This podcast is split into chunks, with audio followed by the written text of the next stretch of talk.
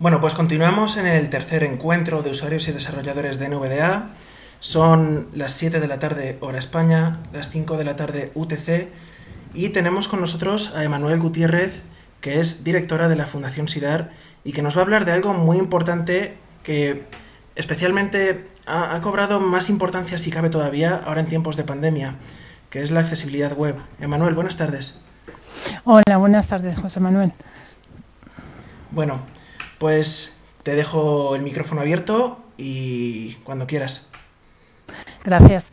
Uh, buenas tardes a todos. Eh, en primer lugar voy a presentarme porque algunos de los aquí presentes me conocéis desde hace muchos, muchos años, pero eh, probablemente pues hay muchos otros que no me conocen y eh, bueno, pues como le comentaba a José Manuel, pues voy a contar un poco uh, mi trayectoria, mi, mi bagaje. Mi bagaje educativo eh, está dado por una licenciatura en Ciencias de la Imagen Visual y Editiva, eh, un curso de experto en Comunicación e Imagen Corporativa, un máster en Comunicación en Sociedad de Problemas Sociales y eh, un doctorado en Ciencias de la Imagen Visual y Auditiva así como uh, un título de perito judicial en accesibilidad web. Eh, soy miembro del grupo de trabajo para la redacción de las Web Content Accessibility Guidelines, eh, las pautas de accesibilidad para el contenido web, que es el, digamos que el tema central del que vamos a hablar. Y soy experta invitada en varios grupos de trabajo del W3C, que es el consorcio para la web, el consorcio en el cual se definen los, eh, las especificaciones y los estándares de facto de todos los digamos que todo lo que eh, constituye eh, la web, todos los lenguajes, todo lo, todo lo que eh, es necesario para, para, para, el funcionamiento de la web. Y eh, soy coordinadora del grupo de normalización español eh, GT3 del subcomité 8 del Comité Técnico de Normalización 139 de, ya digo, de, de AENOR. Eh, soy patrono fundador y directora general de la Fundación CIDAR Acceso Universal, que es eh, mm, el centro de referencia en accesibilidad eh, digital en el ámbito iberoamericano. Y soy coordinadora docente de la asignatura de accesibilidad en el máster de experiencia de usuario de la Pompeu Fabra. Soy profesora de diseño de interacción del máster universitario en diseño de experiencia de usuario de la Universidad eh, Internacional de La Rioja.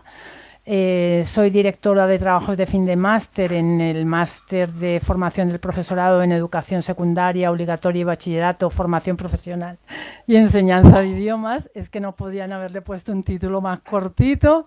Y eh, también del máster en tecnología educativa y competencias digitales, que son ambos másteres de la UNIR, de la Universidad Internacional de La Rioja. Y soy eh, también eh, directora eh, de investigación y desarrollo en soporte de accesibilidad en el grupo de investigación ADENU del Departamento de Inteligencia Artificial de la Escuela Técnica Superior de Ingeniería Informática de la UNED y ahora mismo soy también asistente de investigación en el grupo para la investigación en interoperabilidad de sistemas de la Universidad de Nova de Lisboa.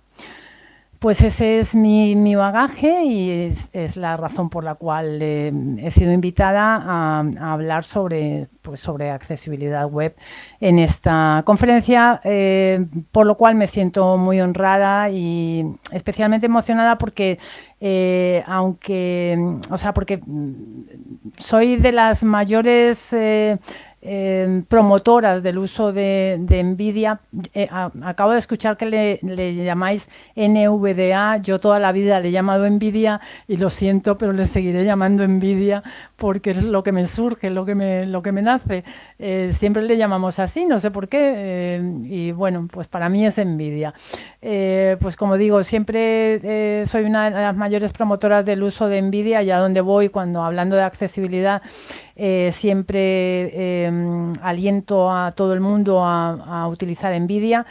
Y no, no, soy usuaria habitual de Nvidia, eh, en eso evidentemente vosotros eh, tenéis mucho mayor conocimiento que yo, eh, pero sí que creo que es muy importante que la gente la conozca y la utilice para la revisión de la accesibilidad.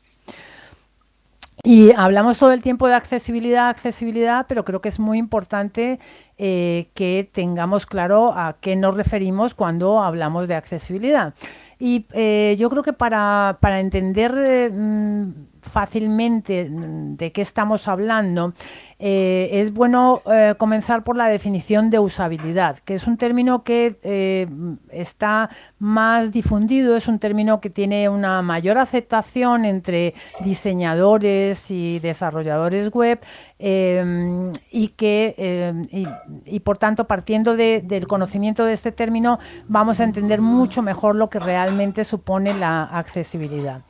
Eh, una definición, hay, varias definiciones del término de usabilidad, definiciones eh, recogidas en estándares internacionales como el estándar ISO 9241 eh, y el ISO 9126, por ejemplo.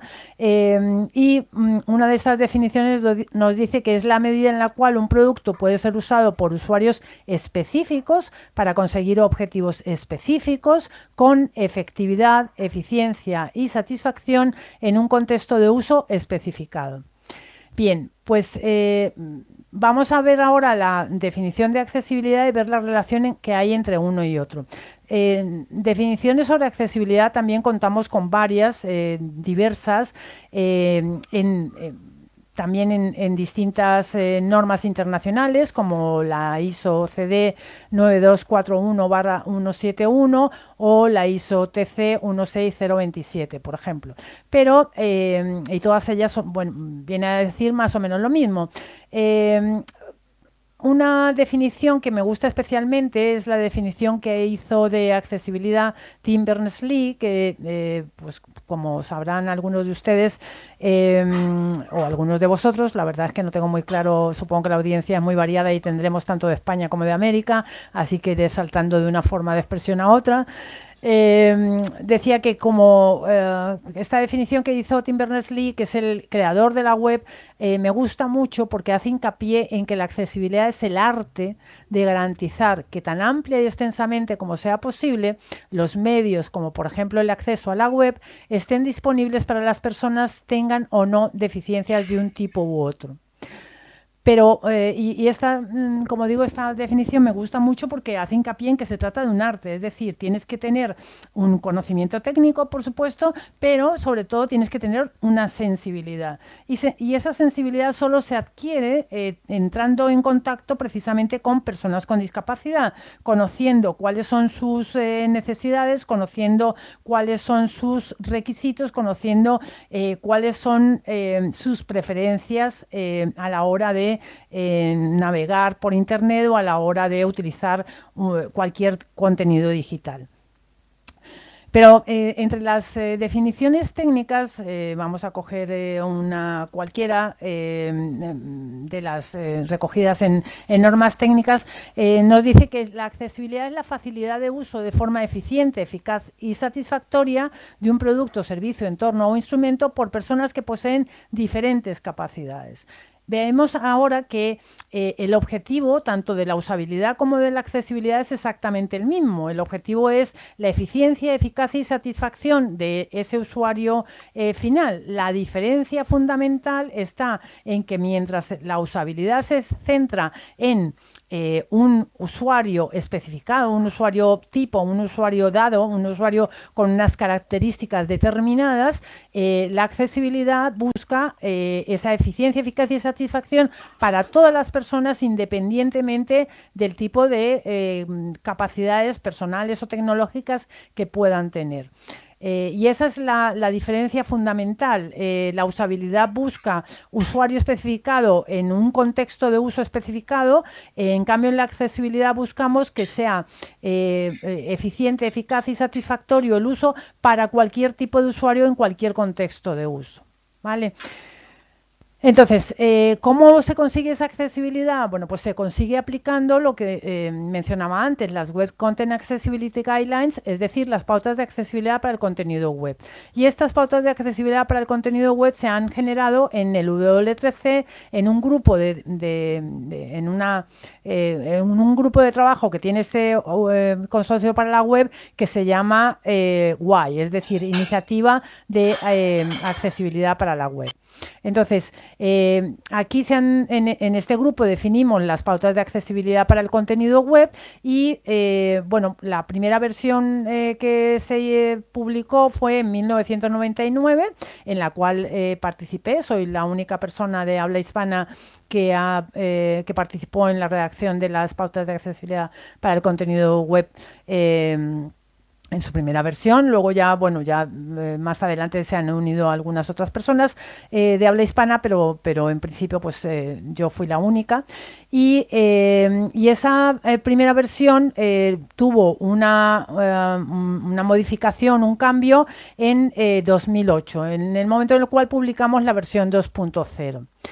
Eh, esa versión 2.0 llegó a convertirse en una norma internacional, una norma ISO, la ISO 40500, eh, Cuestión que es muy importante porque el consorcio para la web no es una, un ente de normalización.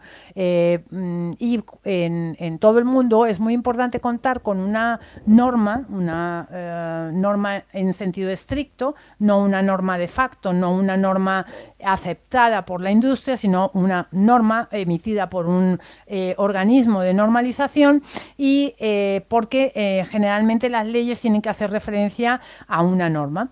Entonces, eh, el conseguir que eh, estas pautas de accesibilidad para el contenido web sean una norma ISO es eh, esencial porque facilita su implementación en las legislaciones de todo el mundo. Y esto se hizo en el 2012, el 15 de octubre de 2012. Luego, en el 2018 eh, publicamos la versión 2.1, que luego veremos eh, qué modificaciones eh, ofrecía sobre la anterior, y hace poquito, en agosto de 2020, se, se ha publicado el borrador de la versión 2.2. Em, ¿qué, diferencia hay entre estas, eh, esta última eh, versión de, la, de, las pautas de accesibilidad? Bueno, pues eh, se ha creado, se han añadido nueve criterios y a uno de los criterios que existía se le elevó el nivel de prioridad.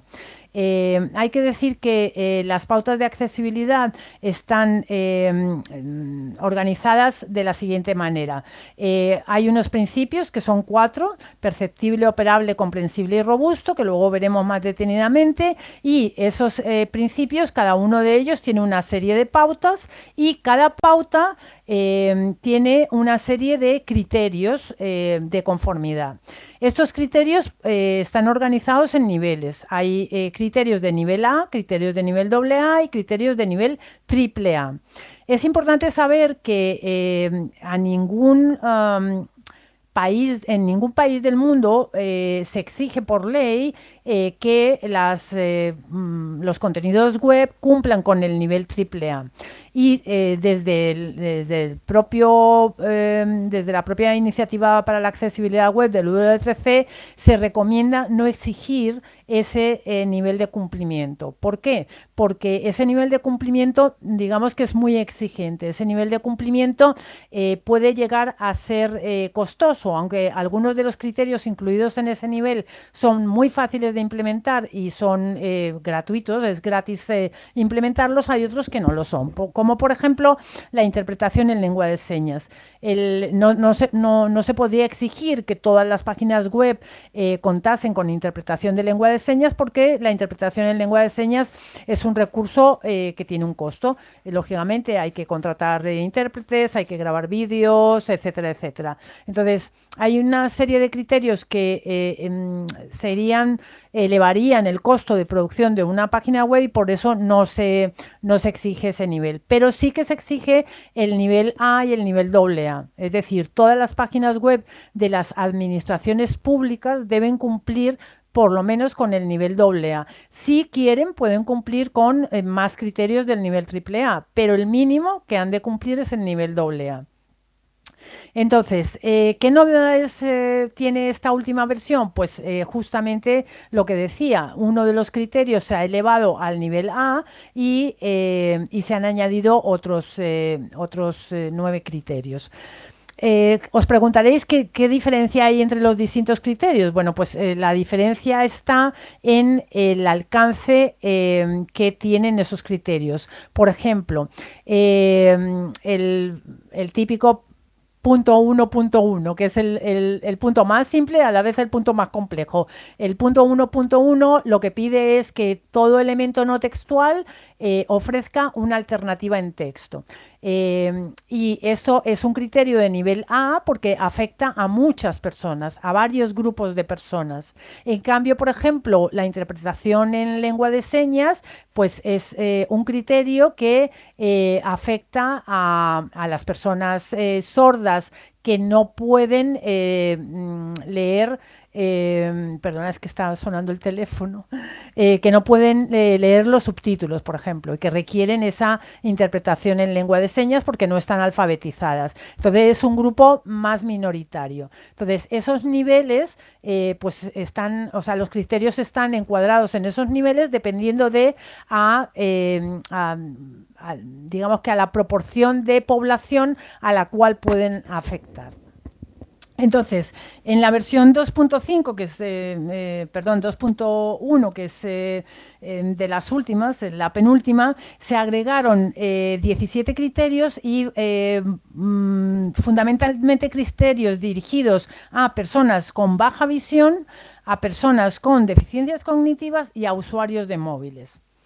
Y en esta última versión eh, se han agregado más criterios eh, para baja visión y para percepción del color, eh, para necesidades cognitivas y de aprendizaje y también para necesidades de destreza o uso del teclado.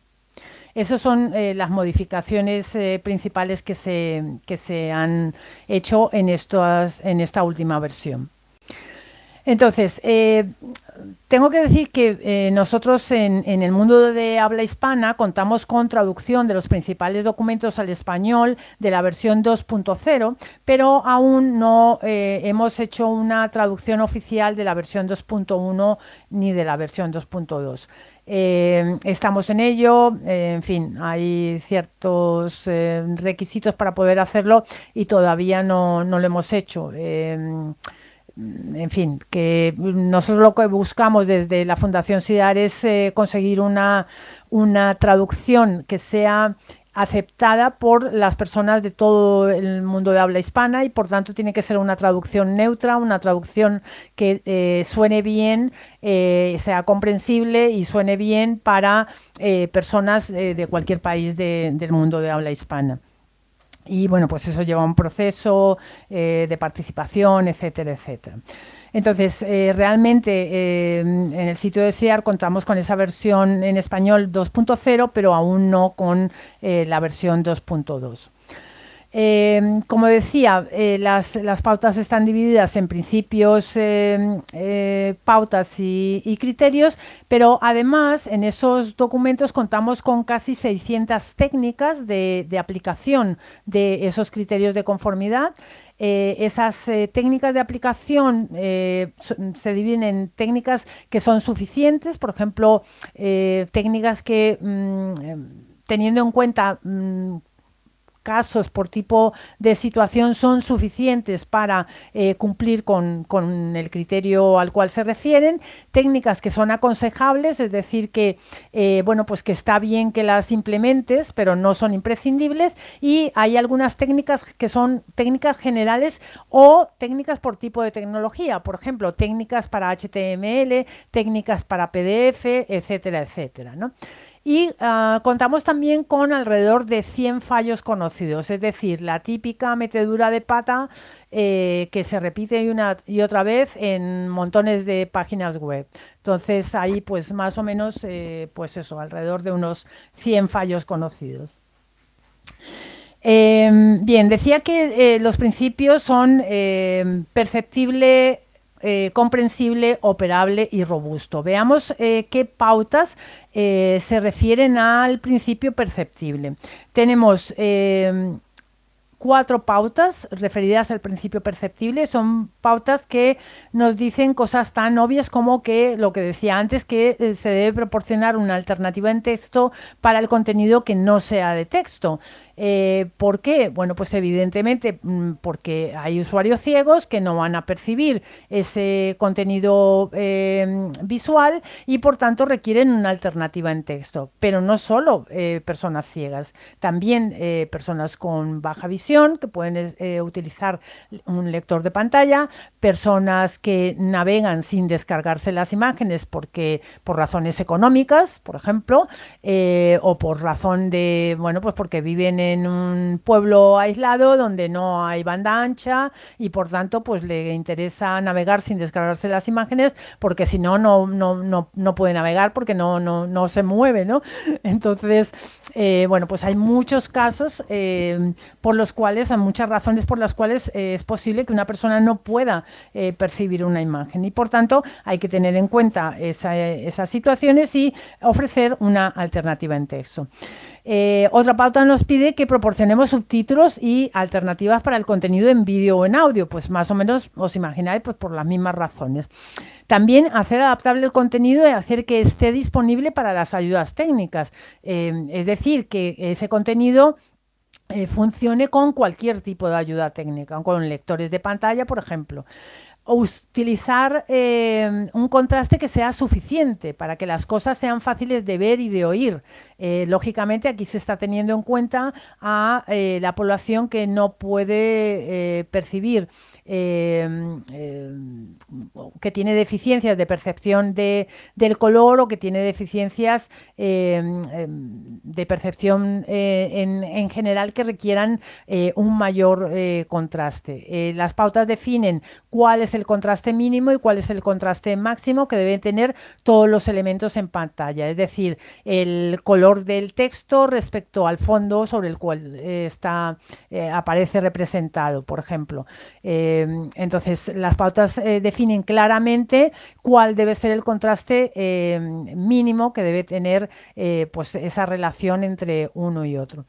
Y esto, eh, como decía José Manuel al, presentarme, pues se hace mm, más esencial si cabe en esta época de, de pandemia, especialmente eh, pues en la educación. Eh, de repente todo el mundo ha tenido que, bueno, todo el mundo, quiero decir, todos los profesores de repente han tenido que empezar a utilizar tecnologías que antes no utilizaban, empezar a a utilizar eh, sistemas de videoconferencia, eh, eh, contenidos que se transmiten mediante plataformas de e-learning o bueno de, gestión de aprendizaje y, lógicamente bueno pues se ve cómo es fundamental tener en cuenta estas pautas de accesibilidad para poder cubrir las necesidades de todos los usuarios.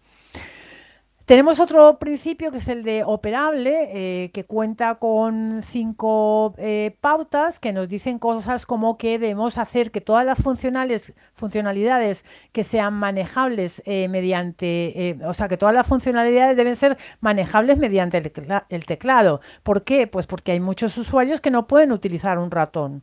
Entonces es importante que todas las funcionalidades puedan manejarse también mediante el teclado que debemos dar tiempo suficiente a los usuarios para leer y para utilizar el contenido.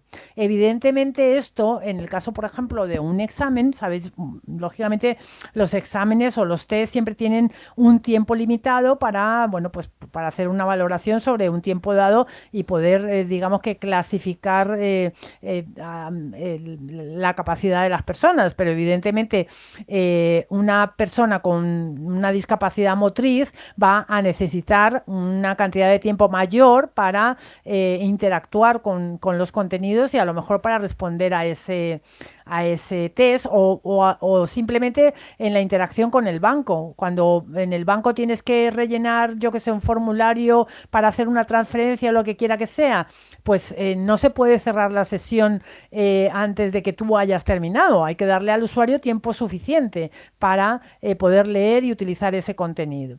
Eh, y las pautas nos dicen exactamente cómo, qué debemos hacer para ello. Eh, también, por ejemplo, no utilizar el contenido que pueda causar ataques epilépticos. Especialmente se tiene en cuenta los ataques, eh, mm, la epilepsia fotosensitiva. Es decir, para, hay, personas que tienen epilepsia fotosensitiva y eso supone que si perciben algo que parpadea, que, que hace flash, que no sé, que, cambia entre una intensidad muy alta de luz y nada de luz eh, más de tres veces por segundo le provoca un ataque epiléptico. Entonces, eh, pues eh, hay que prevenir que esto ocurra y, bueno, pues las pautas nos indican qué debemos hacer para que eso no ocurra. También ayudar a los usuarios a navegar y encontrar el contenido. Mm, así el principio es muy fácil, o sea, es muy simple, es, de lógica, es de sentido común. Hay que ayudar a los usuarios a navegar y encontrar el contenido y para eso hay una serie de criterios que debemos aplicar ofrecer diversas modalidades de entrada, pues nuevamente, pues que eh, si eh, hemos definido un acceso mediante teclado, que también exista eh, la posibilidad de acceder mediante ratón y al revés, o mediante un sistema táctil, o por voz, etcétera, etcétera. Em, y como digo, bueno, todas estas cosas son hoy en día pues más importantes si cabe porque precisamente hay pues personas que se ven obligadas a hacer uso de la web cuando antes, eh, mm, bueno, pues a lo mejor la usaban por ocio, pero no por necesidad, no por obligación, ¿no? No por, no, no por una, eh, una necesidad premiante, ¿no? Como puede ser el de la educación o como puede ser el de contactar con el SEPE o, eh, bueno, perdón, que eh, no se sabe lo que es el CP2, donde contactar con eh, organismos de la administración pública o, eh, pues sí, como puede ser Hacienda o como puede ser donde se solicitan ayudas en esta época de pandemia, que, hay mucha gente que, requiere solicitar ayudas del Estado, pues lógicamente todos esos contenidos tienen que ser suficientemente accesibles para que cualquier persona pueda interactuar con ellos y comprenderlos. Eh, cuestión fundamental. Y precisamente eh, uno de esos principios es el de comprensible, es decir, em, que todos los contenidos deben eh, poder ser fácilmente entendidos, contenidos por los usuarios. Em, el, principio de comprensible tiene solamente tres pautas, que son que debemos crear textos legibles y comprensibles, que debemos hacer que el contenido aparezca y se maneje de manera predecible y que debemos ayudar a los usuarios a evitar y corregir errores. ¿Qué significa esto? Bueno, porque pensaréis, bueno, ¿y yo por qué voy a tener que hacer comprensible mi contenido si yo, mm, mi página web de lo que habla es de física cuántica? No puedo hacer que eso sea comprensible para todo el mundo porque es física cuántica. Bueno, pues evidentemente no, nadie o sea, las pautas de accesibilidad no piden milagros. Nadie exige que un sitio web que se dedica a un determinado tema eh, técnico, eh, pues tenga que ser comprendido por todas las personas, pero sí se le exige a los sitios de la administración pública, por ejemplo. A sitios de la administración pública, a sitios que hayan sido financiados con fondos públicos. Entonces, a esos sí se les puede exigir ese nivel de facilidad de comprensión comprensión. Eh, y eh, que el contenido eh, sea predecible donde aparece y cómo aparece, bueno, pues eso es tan simple como que, pues, que además, no sé, para, para, cualquier usuario es lógico que los menús estén siempre en el mismo lugar, no estén en una página en un sitio en otra página en un sitio contrario o distinto, ¿no? O eh, evitar a los usuarios, eh, ayudar a los usuarios a evitar y corregir errores, pues es simplemente que si tú estás rellenando un formulario y te equivocas en algo, pues que tengas la posibilidad de volver para atrás y corregir eh, el error que habías cometido.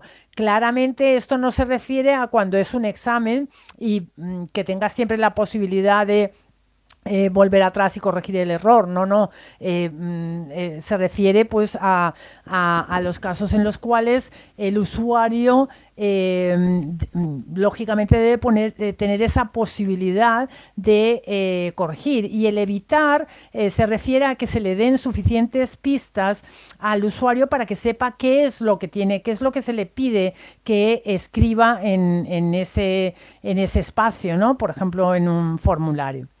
Y el último principio es el de robusto y es un principio clarísimo y es que incrementemos la compatibilidad con las tecnologías actuales y futuras. Es decir, que lo que hagamos que, eh, para la web eh, funcione eh, ahora y que siga funcionando dentro de 10 años, porque es que si no mm, sería mm, un horror estar, o sea, se perdería cantidad de contenido que mantenemos en, en, la web. Y eso, bueno, pues es fundamental. Y diréis eh, seguramente, hombre, vosotros estaréis, estáis muy convencidos, estoy segura yo de que vosotros estáis muy convencidos de la importancia de la accesibilidad porque es un, requisito, siendo eh, personas ciegas, eh, bueno, porque me ha dicho Manuel que seguramente entre los asistentes solamente habrá personas ciegas, pues siendo personas ciegas estaréis muy convencidos de que es fundamental la accesibilidad porque al fin y al cabo es, sin accesibilidad no tendríais posibilidad de participar participar de manera activa en la sociedad de la información. Em, pero esos eh, beneficios no son solamente em, eh, porque haya distintas personas que puedan o distintos usuarios para, para el responsable de una web eh, que sean personas con discapacidad y que puedan tener dificultades para ver, para oír o para comprender o para mm, utilizar un determinado sistema de entrada, un teclado, un ratón o lo que quiera que sea. Es que además hay personas que pueden estar o requerir interactuar con un contenido que aunque no tengan ninguna discapacidad, no tengan ninguna limitación de las que he mencionado anteriormente, eh, puedan encontrarse en una situación que eh, les asemeje. Por ejemplo, que tengan los ojos ocupados y tengan que eh, tener los ojos, la vista puesta en, una determinada, en un determinado lugar, pero uh, que eh, tengan que atender pues, eh, a un contenido a la web a la vez. A la vez. Pues eso sería pues, más o menos como si estuviera ciego, porque no podría, no podría ver ese contenido y por tanto tiene que poder interactuar con él aunque no lo vea. O puede ser que una persona esté en una biblioteca donde lógicamente no puede hacer ruido y quiera enterarse de lo que se dice en un vídeo. Pues para eso le viene fenomenal que haya subtítulos que, eh, mm, que le permiten entender eh, los diálogos aunque no pueda subir el volumen. Em, no sé, em, pues lo que decía antes, eh, em, la cuestión de las imágenes. Eh, puede ser que una persona no pueda percibir las imágenes, pero también puede ser que la persona no las perciba porque está navegando sin descargarse las imágenes porque tiene un ancho de banda eh, muy estrecho. Entonces, pues prefiere navegar sin descargarse las imágenes para poder, para que las páginas mm, carguen más rápido y poder enterarse de lo que hay sin necesidad de eh, descargarse las imágenes y solo descargarse aquellas que realmente le puedan interesar, pero para ello tiene que haber un texto alternativo en cada imagen de manera que la persona pueda saber de qué va esa imagen, ¿no? En fin, hay una serie de circunstancias que pueden hacer que una persona eh, sin que tenga una determinada discapacidad se encuentre en una situación que le asemeje a una persona con discapacidad. Entonces, eh, si aplicamos esas pautas eh, de accesibilidad, vamos a conseguir que eh, se pueda navegar, puedan navegar tanto personas mayores como personas con discapacidad, como personas que están en situaciones que les asimilan, pues con cualquier tipo de dispositivo, con en una computadora o con la web TV, con, con una televisión inteligente, por ejemplo. Eh, mm, pues eh, conseguiremos también lo que decía, que las personas eh, con discapacidad puedan tener una integración plena en la sociedad de la información y del conocimiento, que puedan participar de una manera realmente activa que personas que tienen eh, dispositivos antiguos porque no se pueden comprar la última versión del último móvil o del, eh, yo qué sé, del último PC o lo que quiera que sea, pues que también puedan seguir eh, utilizando la web o utilizando contenidos digitales y que en cambio aquel que, bueno, pues que tiene el último dispositivo que ha salido, pues igualmente también pueda interactuar, porque ya decía, estas pautas de accesibilidad Em, em, prevén la posibilidad de los avances tecnológicos y por tanto que los contenidos sean compatibles tanto con eh, las eh, tecnologías actuales como las, eh, futuras.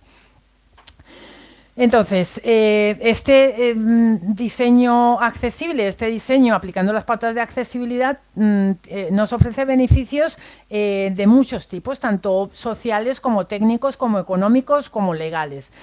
Eh, podemos ver los beneficios sociales en, eh, el hecho de que eh, facilitan la inclusión de las personas marginadas o en riesgo de serlo, que puede ser, por ejemplo, personas con discapacidad, personas con bajos recursos económicos, personas mayores, etcétera. Y por tanto que vamos a generar, a crear una sociedad que será menos segregadora y más integradora vamos a reducir la brecha digital y eh, vamos a generar también herramientas para el desarrollo social. Así que hay mm, beneficios sociales realmente importantes. Pero también hay beneficios económicos, eh, porque mm, esos eh, beneficios económicos los vamos a ver eh, en el incremento del número de usuarios, por ejemplo, si se trata de una empresa, de una entidad privada, e incluso si se trata de una, entidad pública, eh, vamos a, ver un incremento del número de visitas.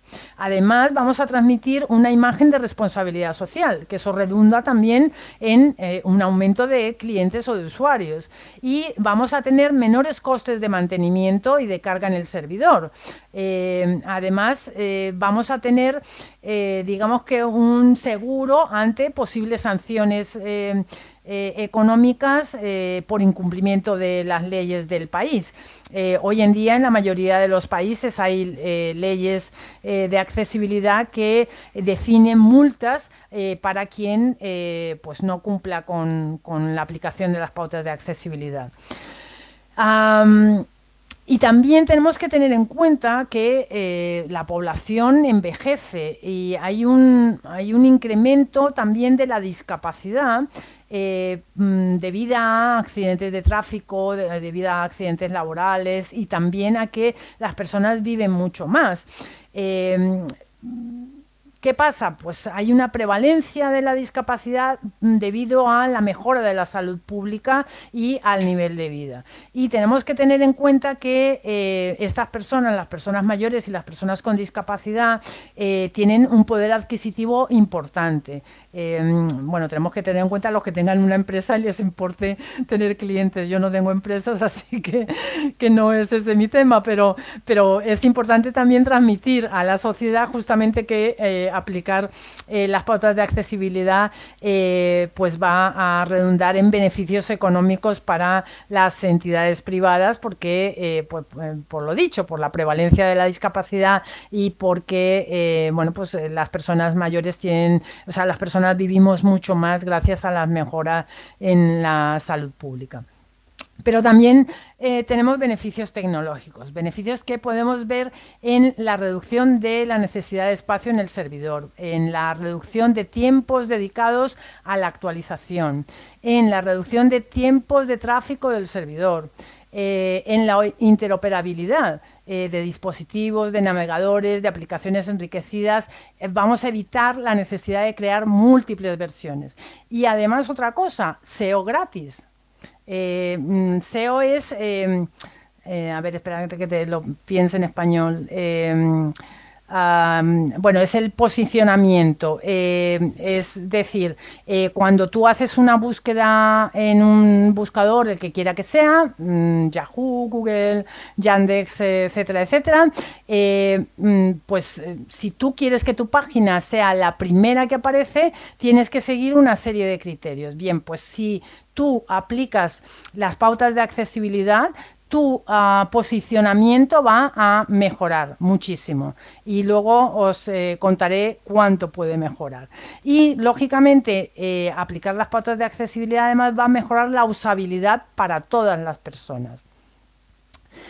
Y claro, os preguntaréis, vale, esto genial, ¿no? Mm, accesibilidad, eh, vamos a integrar a las personas con discapacidad, eh, voy a ganar más dinero porque voy a tener más clientes, eh, además los beneficios tecnológicos geniales, ¿y eso cuánto cuesta? Vale, pues cuesta, bueno, perdona, voy a ver si estáis hablando porque yo estoy aquí, habla que te hable, no estoy mirando la aplicación y no sé si, si no sé si José Manuel si yo qué sé, si alguien quiere decirme no, de, algo, de momento me lo tenemos dices, poquita ¿vale? actividad en el chat. Luego ya Vale, eh, vale, daremos preguntas y, Genial, y vale, vale. micrófonos. Venga, es que yo me entusiasmo y no paro. Vale, venga. Me avisas. Vale, entonces decía, eh, ¿y esto qué? ¿Esto cuánto cuesta? Bueno, pues eh, si nosotros aplicamos eh, las pautas de accesibilidad desde el momento del diseño, el coste será cerdo. Eh, perdón, será cero. Eh, ¿Por qué? Porque eh, esa em, em, porque habremos eh, integrado en nuestra rutina de trabajo el crear los contenidos, el crear eh, las páginas o el crear los em, documentos digitales en el formato que sea de manera accesible em, desde el principio, porque será nuestra forma de hacer. Si es nuestra forma de hacer, no tiene coste alguno. ¿Qué pasa si yo tengo una página web mm, que existe, eh, tengo una página web y tengo que modificarla, tengo que reformarla? ¿Cuánto me, costaría?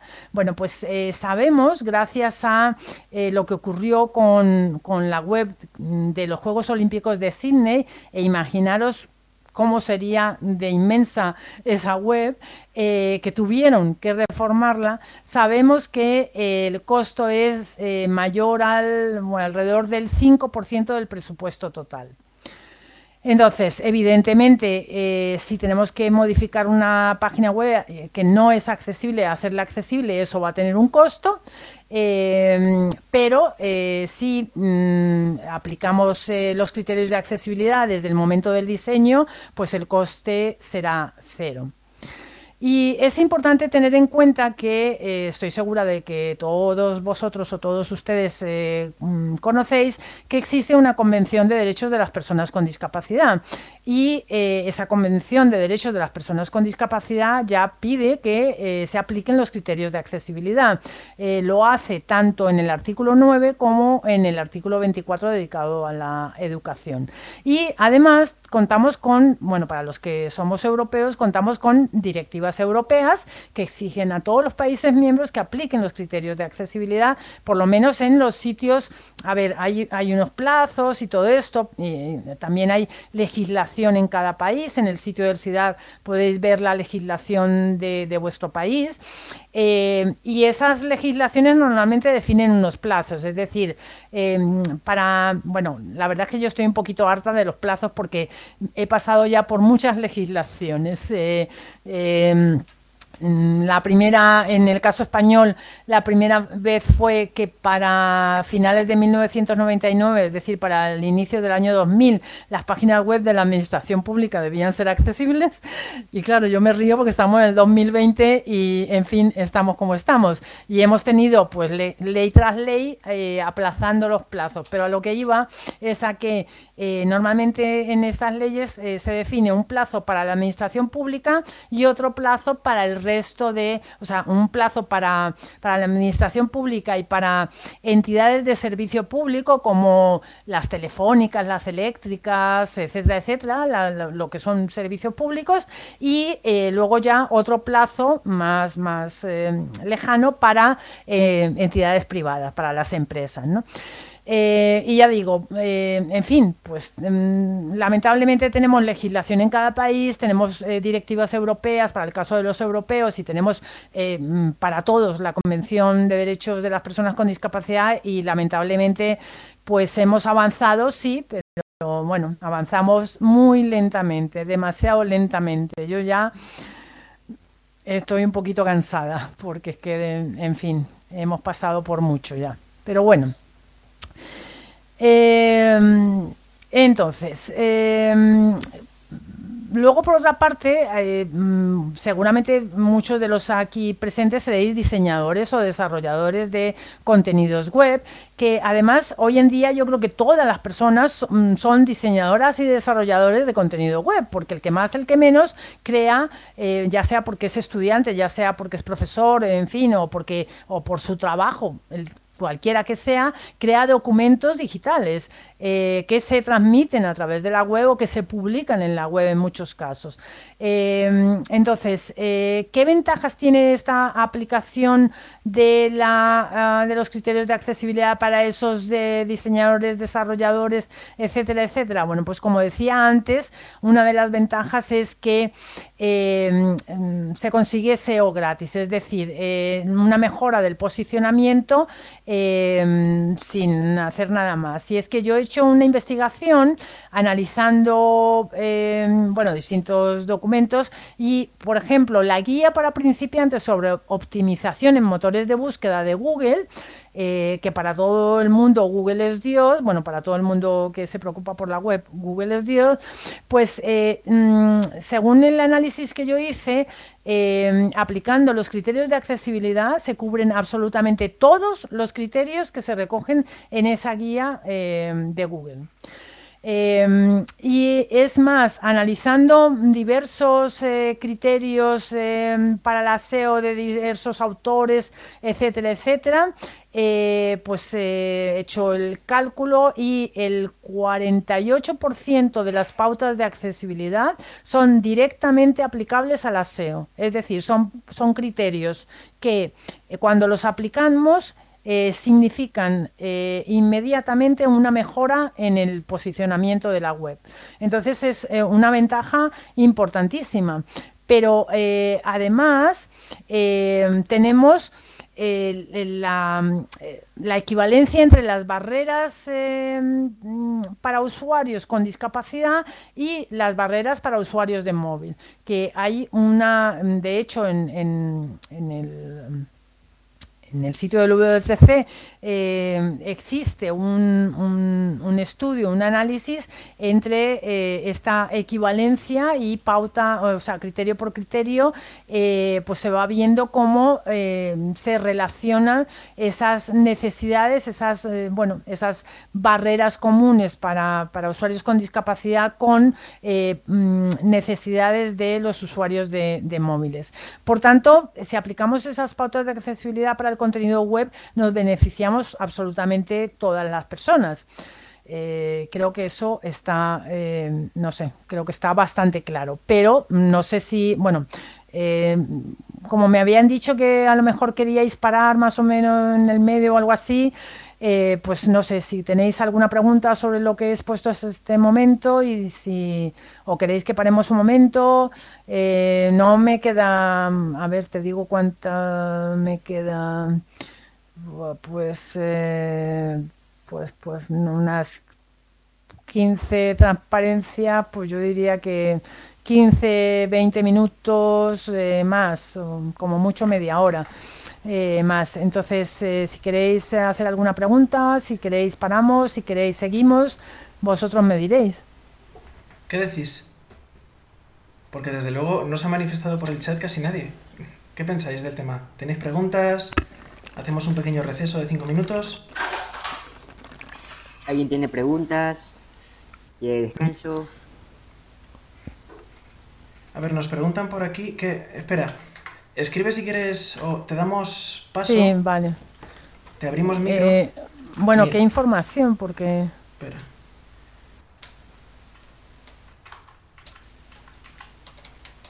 Es que no sé exactamente a, qué información se refiere porque... Uy, madre, la pregunta. Uy, madre, la pregunta. La pregunta. Vale, muy bien. A ver, mira, yo te doy la, dirección de SIDAR a Facu, eh, Facu Salazar. Eh, te la dirección de SIDAR. Eh, esta presentación que yo he hecho te voy a, poner exactamente dónde se encuentra. Eh, no las tengo todas conmigo respecto a la accesibilidad de esta presentación que he hecho porque la he hecho con PowerPoint, con la última versión que hace unas monerías en cuanto a presentación eh, gráfica, pero luego mm, resulta que aquello mm, no te facilita el o sea, las que él modifica para que queden más monas, no las modifica de manera accesible. Cuando tú le pasas el revisor de la propia aplicación, eh, pues eh, mm, mm, se queja, eh, lo cual me parece bastante absurdo. Pero bueno, entonces hay unas pocas transparencias que, según que es posible que presenten alguna dificultad. Bueno, ahí está la, la presentación. Eh, la pregunta de José María, no, espérate. La pregunta de Peña Facundo. Eh, bueno, luego José María dice, yo seguiría, es muy interesante. Heathcliff. Eh, sí, vale. Heathcliff tiene una opinión muy clara al respecto de la pregunta de, de Peña Facundo. Eh, que comparto y Carlos Daniel Hondo explica de maravilla, muchas gracias. Eh, vale, eh, si os parece, Peña Facundo y, resto, termino de la presentación hablando de lo de la, la aplicación de, la, de lectores de pantalla en la revisión. Eh, en la evaluación y hablamos eh, eh, del demonio, ¿vale? Venga, entonces, vale. Entonces, vamos a ver, lectores de pantalla en la evaluación. Ah, en, realidad no, no voy a entrar en, muchos detalles técnicos. Eh, la cuestión simplemente que creo que es importante que todos tengamos clara es que eh, es importante integrar el uso de lectores de pantalla desde el diseño, es decir, cuando yo estoy creando una página web debo utilizar un lector de pantalla para ir haciendo revisión según voy avanzando en este diseño y durante la evaluación eh, debemos además integrar a eh, usuarios de lectores de pantalla. Eh, mm, es decir, personas que utilicen lectores de pantalla definiéndole unas tareas a llevar a cabo de manera que podamos eh, comprobar bueno, pues, su experiencia de uso con esos lectores de pantalla. siempre con la supervisión de un experto en accesibilidad. ¿Por qué? Porque no podemos dar por hecho que eh, lo que le ocurra a una persona eh, con una determinada discapacidad o lo que perciba o lo que sienta una persona eh, con discapacidad valga para todas las personas con discapacidad. Entonces, esa evaluación y esa, entre comillas, uso de las personas con discapacidad en la evaluación eh, incluidas personas usuarias de lectores de pantalla, eh, debe hacerse con la eh, supervisión de un, de un experto en accesibilidad que tenga claro realmente por qué esa persona está expresando mm, lo que está expresando.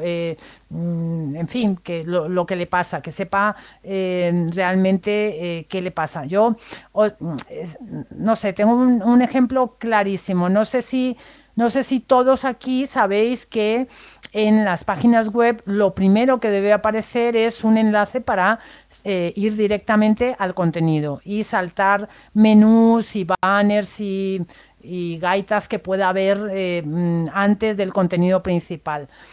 Eh, eso es así, es, un criterio que hay que cumplir. Eh, pero yo me he encontrado eh, con personas ciegas que navegando en una página web en la que existe ese enlace para saltar directamente al contenido, no lo han percibido. Y eh, entonces tú tienes que, o sea, a la hora de revisar, tú tienes que tener muy claro exactamente qué es lo que hay, qué es lo que no hay, qué es lo que funciona y qué es lo que no funciona, y tener criterio respecto a lo que pueda expresar esa persona con discapacidad.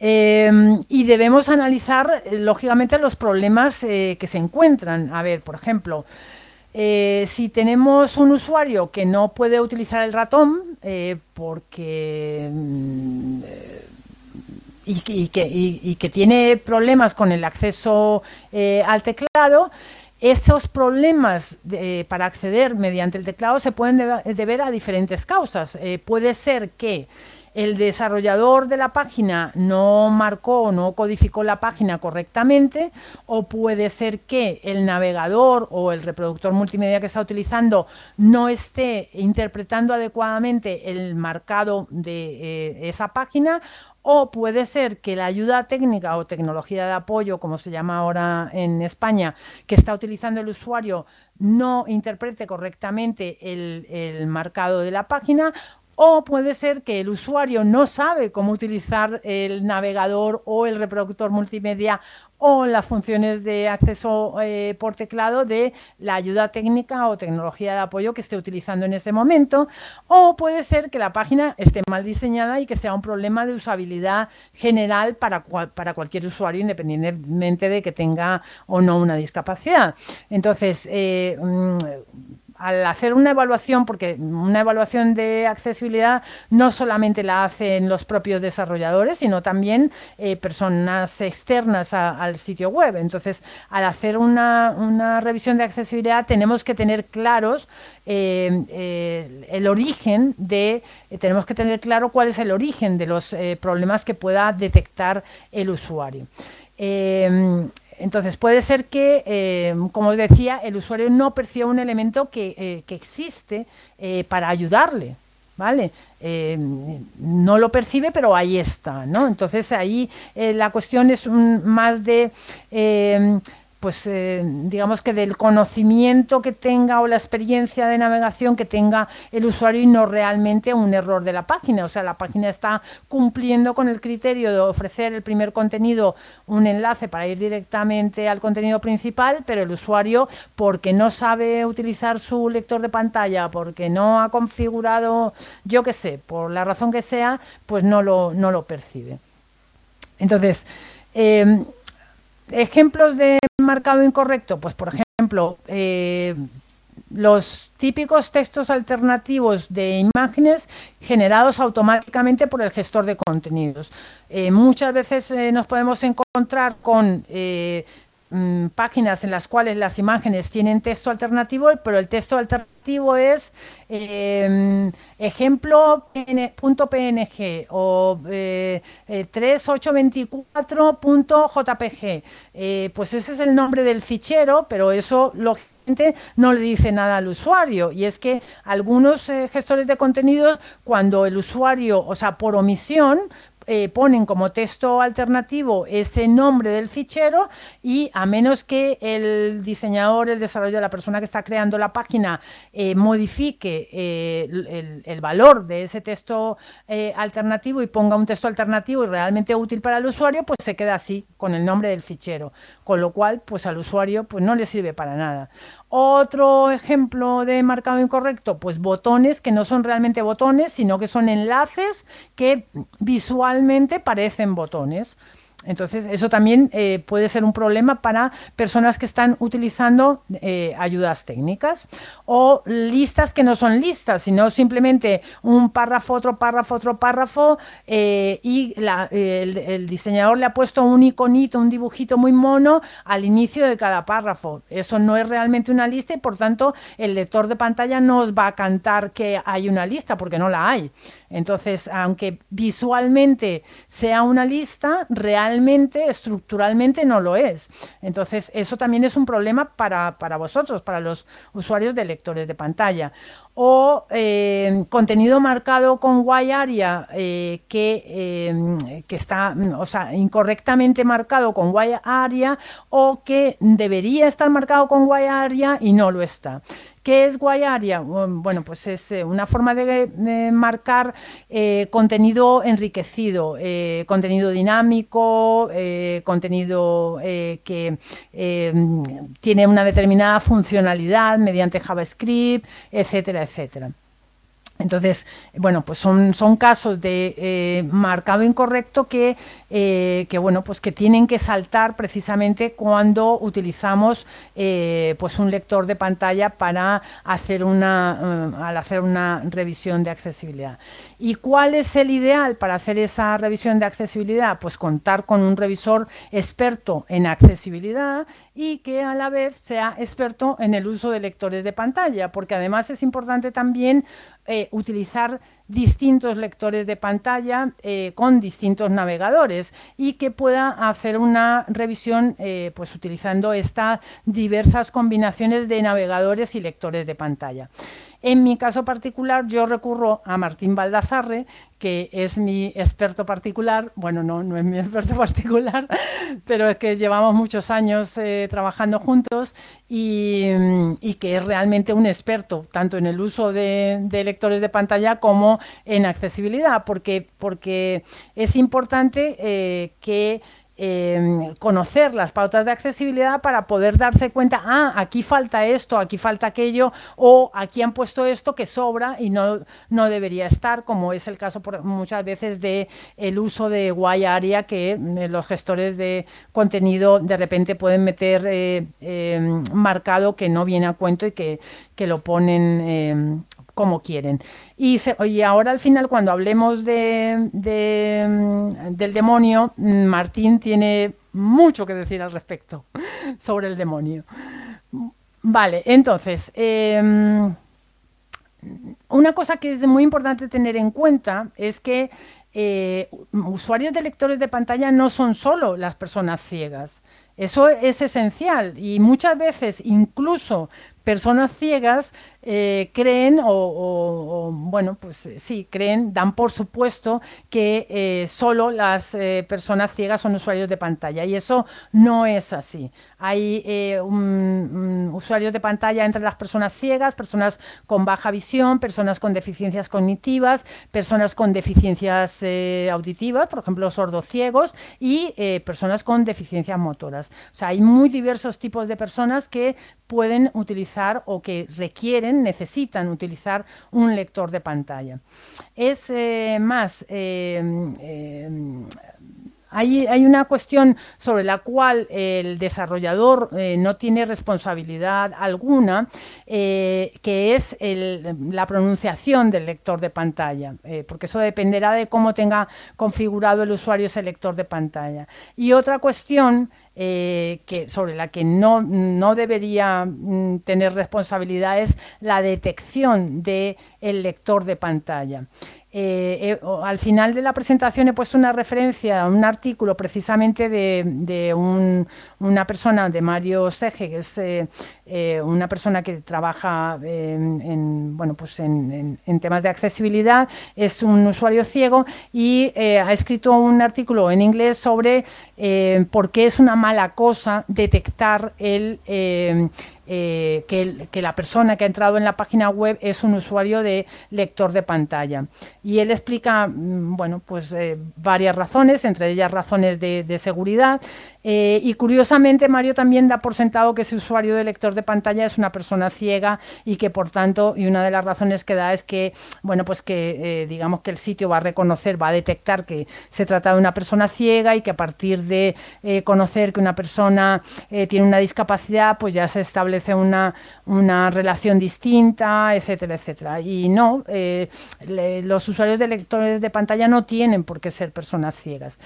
Pero curiosamente, eh, no sé si, sabéis, no sé si saben ustedes que eh, todos los años se hace un, un estudio, una encuesta eh, entre eh, los eh, usuarios de lectores de pantalla sobre, bueno, pues eso, sobre el uso de, los lectores de pantalla, que por cierto, tengo que daros la enhorabuena porque en el último que se hizo ya aparece NVIDIA o NVDA, como decís vosotros, como el lector de pantalla más utilizado, por lo menos por los que responden esta encuesta. O sea que bravo, bravo, bravo, me ha dado muchísima alegría verlo, eh, porque bueno, pues siempre eh, bueno, había otro que era el que, el que ganaba, pero ahora ya no. Ahora el más utilizado es Nvidia.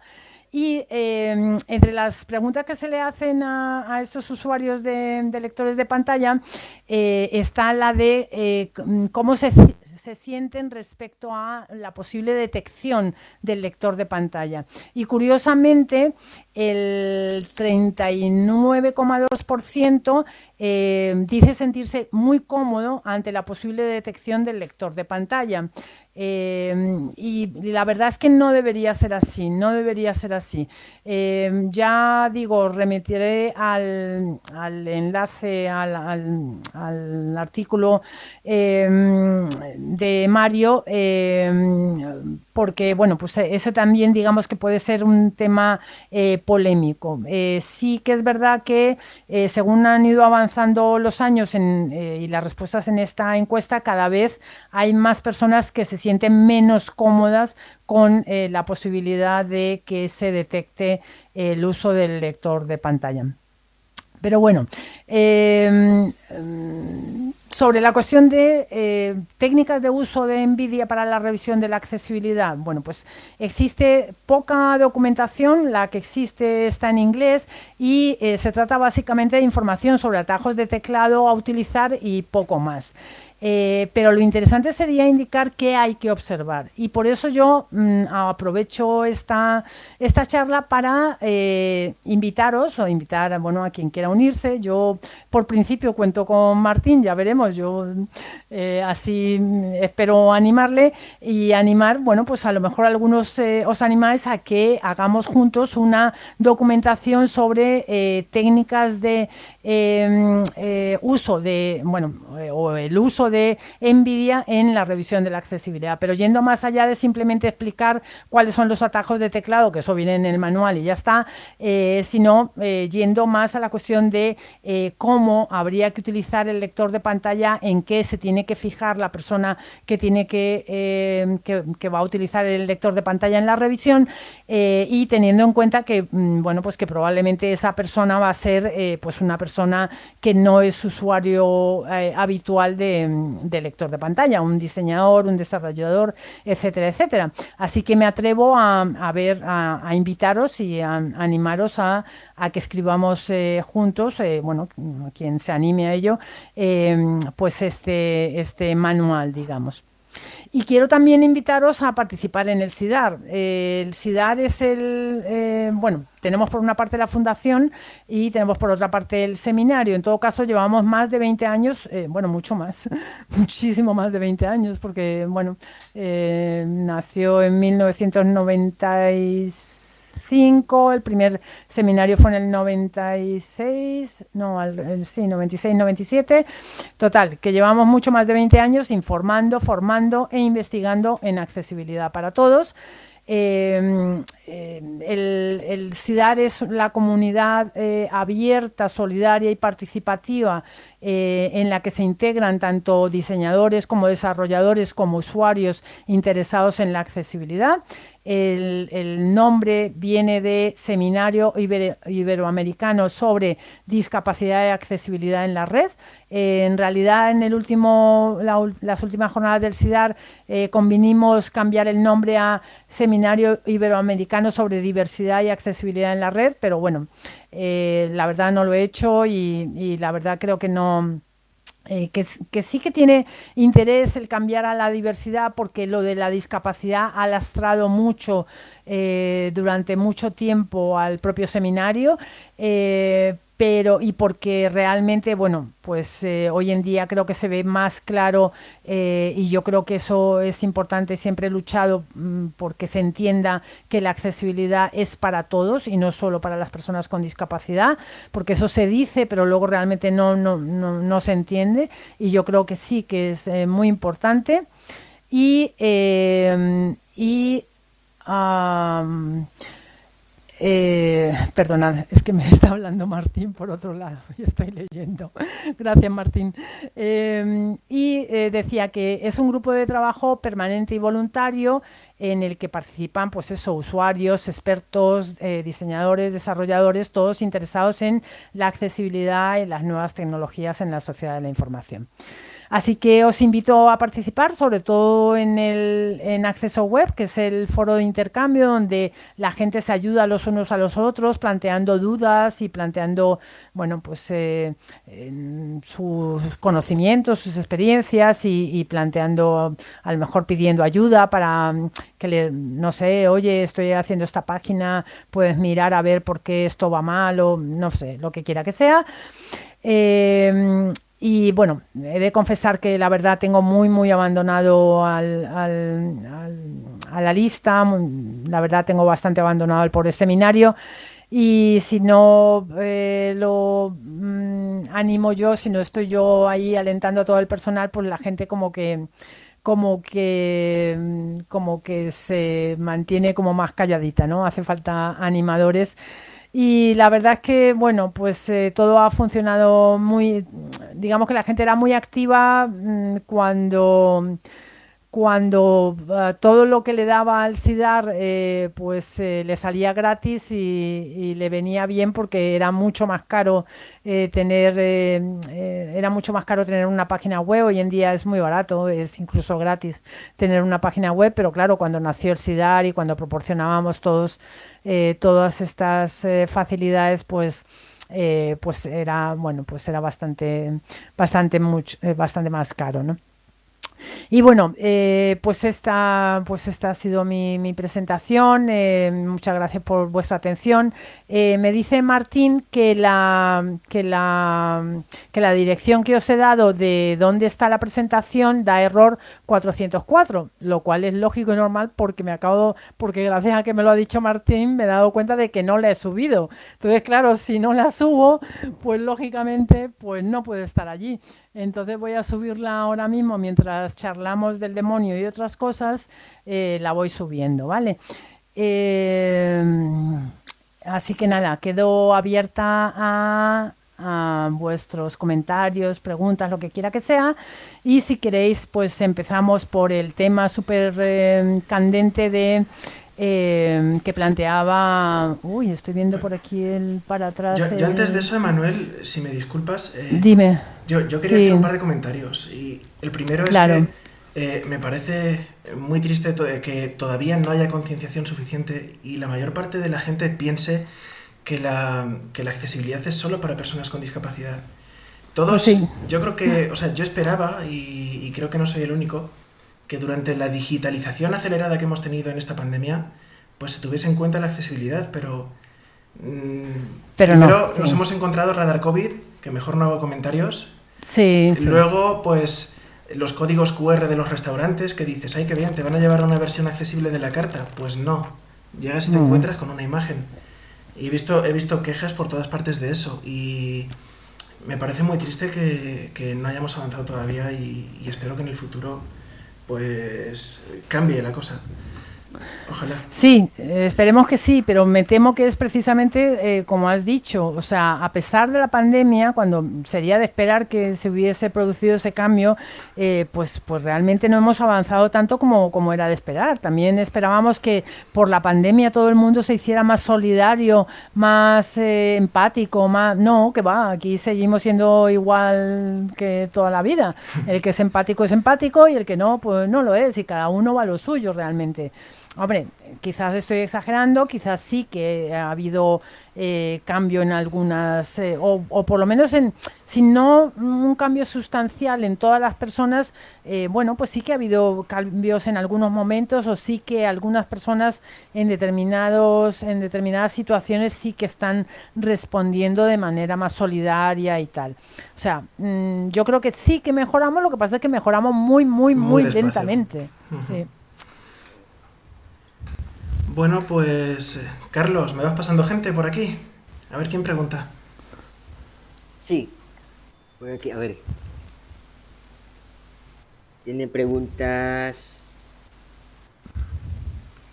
Cristian, David, Rodríguez. A ver. Venga, pues ábrele el micro.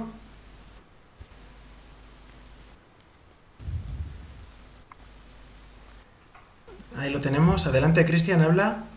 Adelante, Cristian.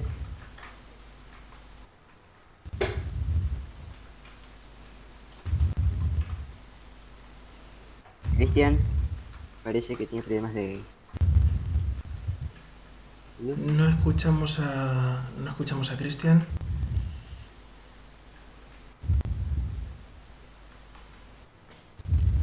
Vale, pues... Pues silenciamos a Cristian y damos paso al siguiente. ¿Qué metemos a José María o a Red de A ver, la Leona ya tiene varias.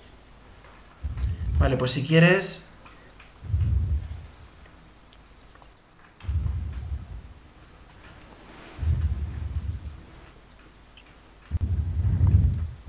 Hola chicos, ¿qué tal? Hola, hola. Somos... Hola. Hola. ¿Me escuchan? Sí. Sí, se escucha perfecto. Vale, entonces a ver, voy a hacer preguntas que quieren mandar los usuarios de la siguiente manera.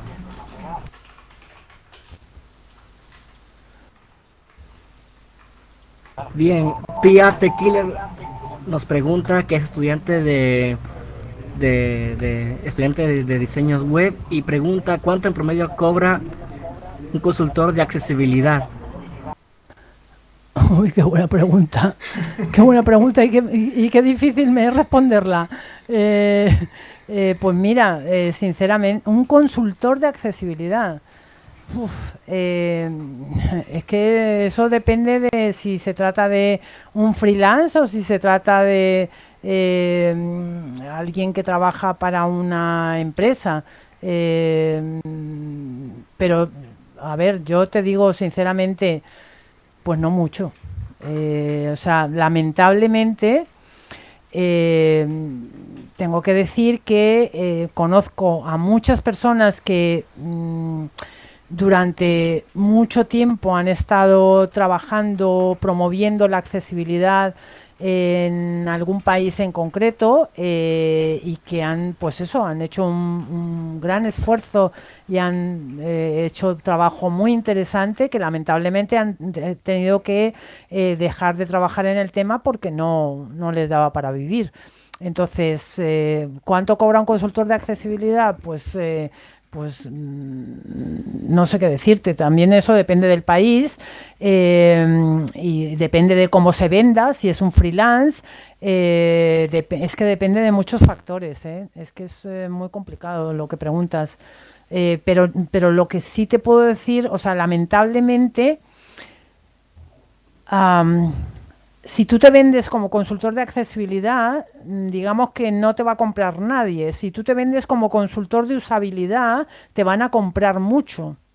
Entonces, yo te recomendaría, mm, véndete como un consultor de usabilidad y mete la accesibilidad, porque lamentablemente es así. No, no, eh, la accesibilidad no tiene eh, buen marketing, la accesibilidad no, no ha sabido venderse, no ha, no ha calado en el mercado, en cambio la usabilidad muchísimo. Por eso al principio yo explicaba eh, la accesibilidad comparándola con la usabilidad, porque eh, para que se viese claramente que a pesar de que en la accesibilidad pensamos en todas las personas, a pesar de que en la accesibilidad digamos que mm, eh, se cubre más, eh, más campo y sin embargo buscamos exactamente lo mismo que la usabilidad, que es efici- eficiencia, eficacia y satisfacción por parte del usuario, pues ya digo, la, accesibilidad no tiene buena prensa. Y no tiene buena prensa por eso, porque, porque siempre se ha relacionado accesibilidad con discapacidad y yo creo que a las personas, por término general, eh, nos da eh, miedo la discapacidad, nos da, eh, no, no queremos tener mucho que ver con la discapacidad y entonces eh, pues, pues, pues no resulta atractivo el tema porque siempre se ha relacionado con discapacidad. A la, a la gente no le importa. Mira, el otro día, voy a contar un- esto, anécdota como Lolita. Estaba, a ver, yo reunida con una serie de personas eh, que se dedican a la traducción. Por tanto, son personas que trabajan con el lenguaje. Por tanto, en principio les debería importar el lenguaje, digo yo. Bueno, pues eh, una de estas personas eh, se refirió, bueno, yo estaba diciendo que yo había hecho esto, aquello, eh, con criterios de accesibilidad. Y eh, eh, esta persona eh, se refirió, en algún momento dijo, no sé qué, porque es que Manuel lo hace para los discapacitados. Y entonces le dije, no, mira, no, no se dice discapacitados, se debe decir personas con discapacidad porque no hay que adjetivar, no sé qué, no sé cuántas más. Y en otro momento ella dice, bueno, vale, pues como se llamen. Entonces, ¿sabes? No, no, o sea, ni siquiera eh, un- un- incluso para una persona que trabaja con el lenguaje, incluso para una persona que debería tener interés en, esa cuestión, eh, yo creo que- que le, no sé, que, que simplemente el hecho de, que se hable de discapacidad ya eh, le echa para atrás. Entonces, eh, es así de triste. Yo creo que, que, es mucho mejor que te vendas como consultor en usabilidad y te preocupes por hacer las cosas eh, accesibles, que al fin y al cabo te va a interesar a ti también, ya de paso, y vas a ganar, o sea, se te va a considerar, profesionalmente se te va a considerar mucho mejor. A menos que llegue el momento en el cual realmente eh, las eh, leyes y las directivas europeas y en fin, eh, se ponga se mm, ponga mano dura y entonces en ese caso ya empezarán a ser respetados las personas que realmente conocen de accesibilidad porque, porque es así. O sea, en Estados Unidos, por ejemplo, donde sí se ponen multas eh, de muy, muy alta cuantía, pues, eh, pues eh, sí que se considera y se respeta a, a, un, a un experto en accesibilidad. Pero por aquí en nuestro mundo hispano, pues como que no.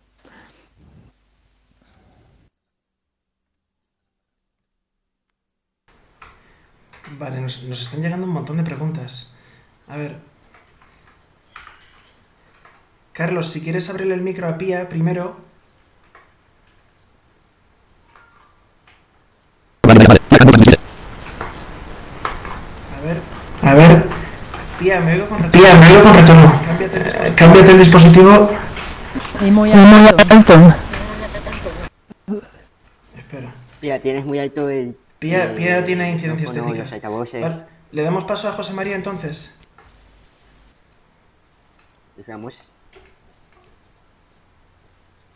Ahí estamos.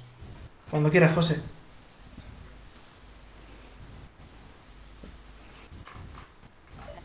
Hola, muy pues buenas. estoy en el teléfono y Ahora. activar el activar el micrófono. Bueno, antes de nada saludar a Manuel, que la sigo hace un montón de años desde la lista de acceso web y, bueno, es un referente en accesibilidad indudable, así que es un placer escucharla, la verdad.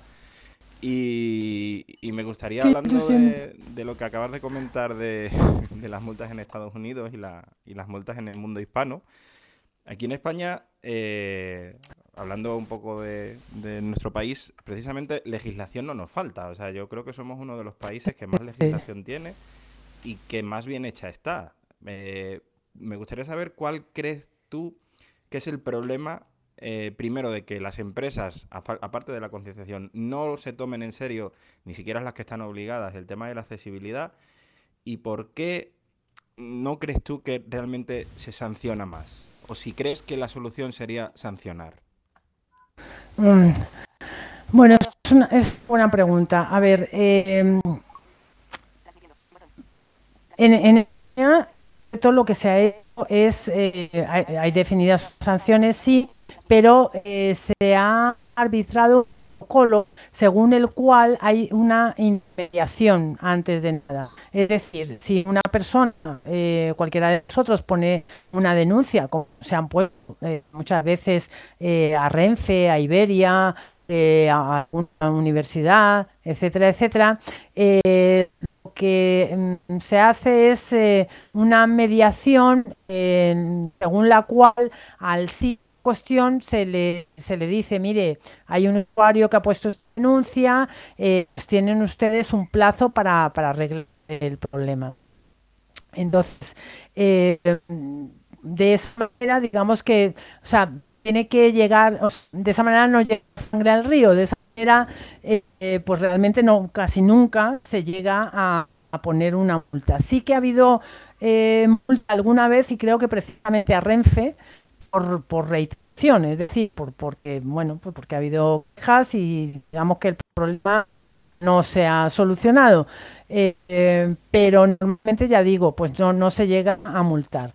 ¿Es la solución la multa? Pues mira, mm, yo creo que no es la solución, pero el problema es que muchas veces la gente eh, solamente le duele el bolsillo. Entonces, eh, es una llamada de atención que es interesante, sobre todo, eh, digamos que de manera e, ejemplarizante, un poco como hace Hacienda. Pues voy a perseguir a no sé quién que debe mucho dinero para que los demás se, con perdón, acojonen un poquito, para que les entre un poquito de canguelo y, y entonces pues paguen lo que nos deben. Más o menos eso, ¿no? Eh, ¿Qué opción sería mejor que, la, que lo de las multas? Eh, pues eh, justamente todo lo contrario, es decir, premiar a los que hacen las cosas bien y de esa manera... Eh, pues seguramente sería, digamos que se difundiría más, sería mucho más, mucho más atractivo, mucho más, en vez de, de ponerlo en negativo, pues ponerlo en positivo. Yo creo que eso sería quizás mucho más efectivo, más que nada porque porque, bueno, pues ya digo, llevamos más de 20 años y aquí las cosas siguen más o menos igual. Es verdad que hemos avanzado en accesibilidad, pero hemos avanzado en accesibilidad no porque los desarrolladores y diseñadores sepan más de accesibilidad, sino porque las herramientas con las cuales eh, eh, hacen ese diseño o desarrollo eh, se cuidan más de la accesibilidad. Entonces, eh, em, realmente conciencia, conciencia todavía nos falta mucha. Bien. ¿Tenemos más preguntas por aquí? Ah, vale. José, Carlos te ha abierto el micro otra vez, si quieres. Yo he visto es que no sé si... Nada, muchas gracias. Solamente era... le, haría mil preguntas, pero no quiero acaparar. bueno. Un saludo y muchas gracias. Oye, y, me hace mucha ilusión, ¿ves? Hay un miembro de Acceso Web, pero veo por aquí que Salvador Menés dice, no sé si se le refiere a Acceso Web, ha dicho algo así como, hay esa, esa lista en la que no he podido entrar porque está abandonada la moderación. Eh, pues eh, mm, es posible que tengas razón y eso será mea culpa, mea culpa, mea culpa. Eh, ¿Por qué? Porque la verdad llevo un tiempo que tengo puesta los mensajes de la lista dirigidos a una cuenta que la verdad no miro mucho. Entonces sí es posible que sea así que hayas eh, solicitado eh, el acceso y que no... Pero vamos, eso lo soluciono yo ahora mismo. Sí, porque yo me nos escribimos el día que nos reunimos contigo, de hecho. Ah, sí, sí, claro. Ah, pues eh, la, la, verdad yo tenía, yo tenía, bueno, quería comentarte una pregunta que habían hecho por aquí por el chat y que ha pasado un poco desapercibida, pero bueno, decirte primero que me ha parecido, bueno, primero, antes que todo, agradecerte el haber estado aquí. Eh, luego, me parece muy interesante esto de los alicientes a quien, lo haga, a quien haga las cosas bien. Este tema igual, igual es la. Igual es la forma. Hmm.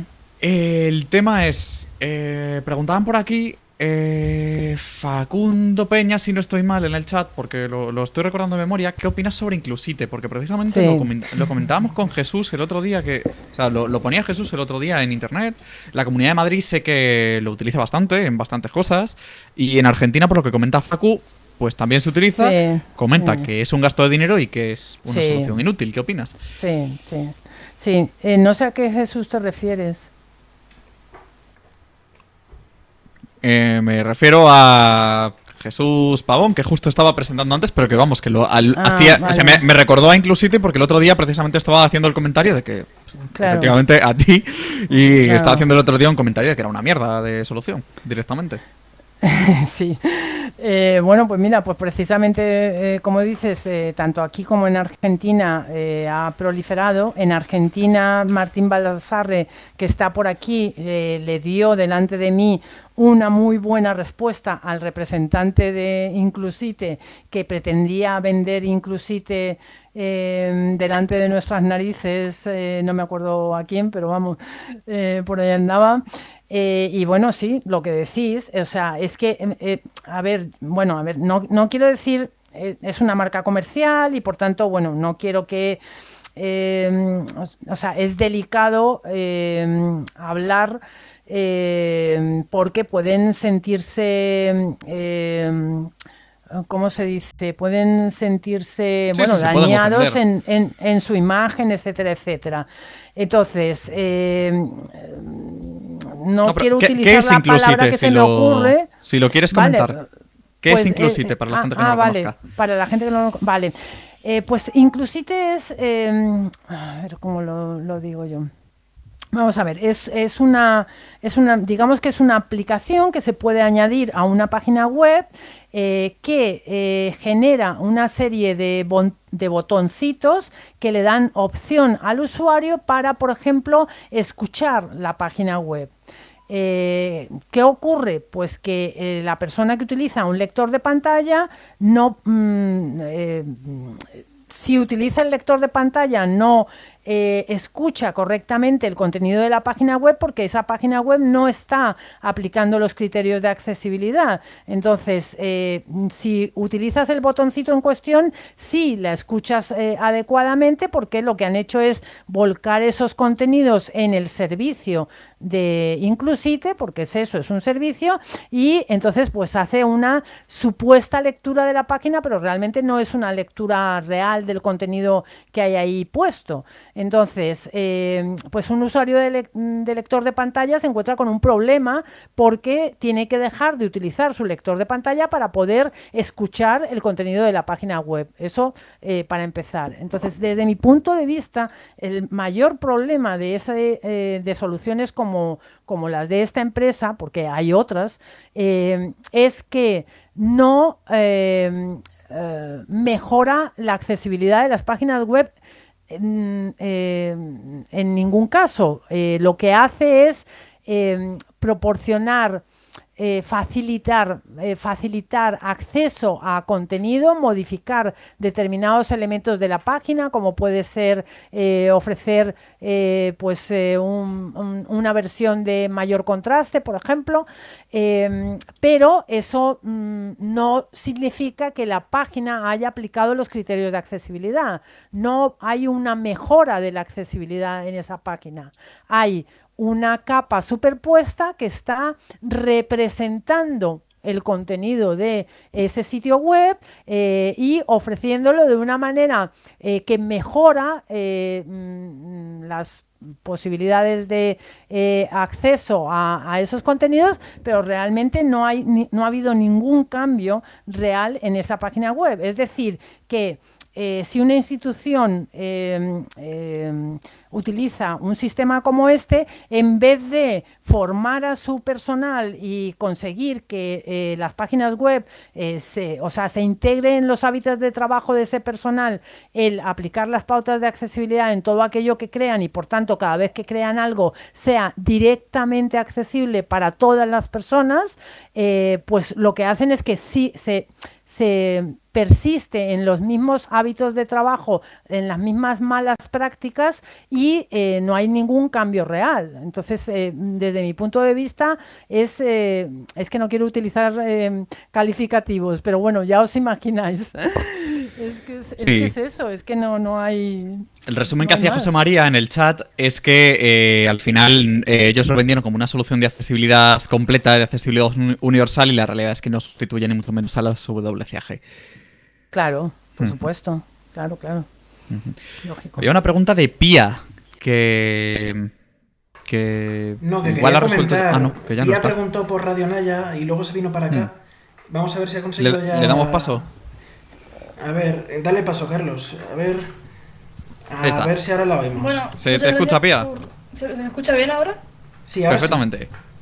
bueno, gracias por, por, responderme en principio y la pregunta la voy, la voy a orientar un poco. Yo te había preguntado eso de cuánto se puede cobrar una consultoría de accesibilidad, siendo una persona que está aprendiendo a desarrollar, está empezando como su carrera y bueno, soy de Argentina, y alguien que lo hace por su cuenta realmente. Eh, eh, como como mm, freelance, digamos, o sea, eh, pues mira, yo, yo te diría, yo le daría paso si es posible a, a, Martín Baldassarre, porque él debe estar más eh, al tanto de lo que eh, puede estar eh, cobrando un consultor de accesibilidad allí en Argentina. Martín dice, en Argentina por suerte la mayoría, espérate, Dios mío, que me parece que lo que he leído me va a dar la risa. Ay, por Dios, pero es que esto se va para arriba porque ah, pues está eh, en la, mayoría. Ah, ah, vale, vale. No, es que pensé que. Eh, que me iba a dar la risa, pero, pero no. Eh, eh, dice Martín que en Argentina, por suerte, la mayoría abandonó el inclusite y ya no, no lo usan. Sí, pero es que decía... perdón que te corto, yo me acuerdo que estaba en una página de noticias y te entorpecía todo y realmente no te permitía interactuar con la página, solamente te da un vistazo así en primer plano, una lectura rápida. Claro, sí, sí, sí, sí. Sí, sí, y, es justamente eso, es que es discriminatorio. Porque lo que ofrece. Claro, claro, exacto. Y, y, y, te discrimina porque lo que te ofrece no es el contenido real. Es, es, es, una parte, es un, es bueno, lo que hayan querido volcar en el, en el servicio, pero, pero muchas veces no todo el contenido del sitio está volcado en el servicio y por tanto tú no tienes el mismo acceso acceso que los demás. Entonces es absolutamente discriminatorio. Claro, mi, mi, mi consulta más bien era porque yo la otra vez, por ejemplo, voy a poner, voy a poner el caso, eh, vi una página que se suponía que era supermente accesible, eh, se trataba de un sitio que se dedica a, hacer, a adaptar películas acá Argentina, y la accesibilidad de ellos lo habían, no lo habían trabajado muy bien, entonces les escribí por mail y tuvimos un par de reuniones. Lo que yo quiero saber es, más o menos, eh, a, la hora de, hacer algo más serio, de trabajarlo más formalmente, estas reuniones cuánto se deberían cobrar, esto es bueno, deberían tener en cuenta este detalle, este el otro, y que el ciego no Sí, sí, sí, claro, claro. Claro, bueno, eh, a ver, mm, pues eso, tú, yo te diría, véndete cara, pero el problema es que si te vendes cara no, te contratan. Eh, pero, pero, pero, pero sí, a ver, mm, vamos a ver, yo creo que, eh, pero sí es importante que independientemente de lo que cobres, dejes muy claro que tus servicios son los servicios de una persona eh, experta eh, en, un tema y por tanto que no es, eh, a ver, que tú has dedicado tiempo de tu vida a estudiar, has dedicado tiempo de tu vida a formarte y estás dedicando recursos a ayudarles. Entonces, que no es algo que, a ver, que no es como para, no es un favorcito que les vas a hacer, sino que tú eres una profesional que les vas a prestar sus, tus servicios. yo no te puedo decir realmente cuánto cobrar, porque todo depende, pues eso, en cada país es distinto, pero no sé, es que yo creo que incluso por internet se puede buscar más o menos cuánto... Eh, a ver, aquí hay varios argentinos, porque yo creo que aparte de Martín también eh, había alguien con un apellido inglés que yo creo que también es argentino, eh, sí. Es que la verdad yo no veo bien, pero es algo así como Heathcliff o Clive o algo así. Eh, que no sé por qué me ha dado la sensación de que debía ser argentino. En fin, aquí debe haber varias personas argentinas que yo creo que te pueden eh, eh, sugerir cuánto pues sería, digamos que aceptable en, allí en, en, Argentina. Y lo que comentas es muy curioso porque eh, a mí, eh, porque es muy típico también, eh, cuando yo empecé con el tema de la accesibilidad, que bueno, fue hace muchísimos años, uno de las... Mm, claro, yo hice una investigación sobre eh, lo primero que hice fue una investigación sobre participación de las personas con discapacidad en la sociedad de la información, es decir, un, análisis eh, para ver, un estudio para ver eh, mm, cuántas personas y qué tipo de personas y qué hacían las personas con discapacidad en Internet. Y en aquella época, que era el año 95, pues evidentemente había muy poquita gente en Internet y mucho menos personas con discapacidad pero eh, me acuerdo especialmente de un sitio que era precisamente de, creado eh, por una persona ciega, dirigido a personas eh, ciegas, y aquí el sitio es que era de lo más inaccesible, porque mm, pues, porque sí que podía valer para una persona ciega, pero para una persona con baja visión no valía en absoluto, porque no se veía ni torta, estaba escrito en azul sobre negro, o sea, no se veía nada era una cosa muy graciosa porque, porque era absurdo total, ¿no? Era como reivindicar eh, una cosa y, y, hacer justamente la contraria, ¿no? Y lo que tú eh, me comentas, que es eh, un sitio que además lo conozco, que se dedica a adaptar películas, pues también es, es como irónico que, que, bueno, pues que, se preocupen por hacer adaptación, pero luego resulta que eh, no cumplen con criterios de accesibilidad que además les vendrían bien porque, porque eso, porque facilitarían el acceso a, muchas personas, ¿no? Bueno, no puedo ver todos los eh, todos los mensajes en el chat porque son muchos y, Igual que antes no escribía nadie, ahora esto se ha disparado. ¿eh? Tal cual, eso es. Bueno, teníamos una pregunta de Rodrigo Condori al que le vamos a dar paso. Rodrigo, adelante. Luego Jorge Santonja si consigue entrar con. Jorge, sí, Jorge, sí, me da ilusión oírle. Si consigue ahí, que me estaba preguntando ahí por privado sobre Team Talk. Bueno, vamos, adelante con ello, Rodrigo. Rodrigo. A ver si lo vimos.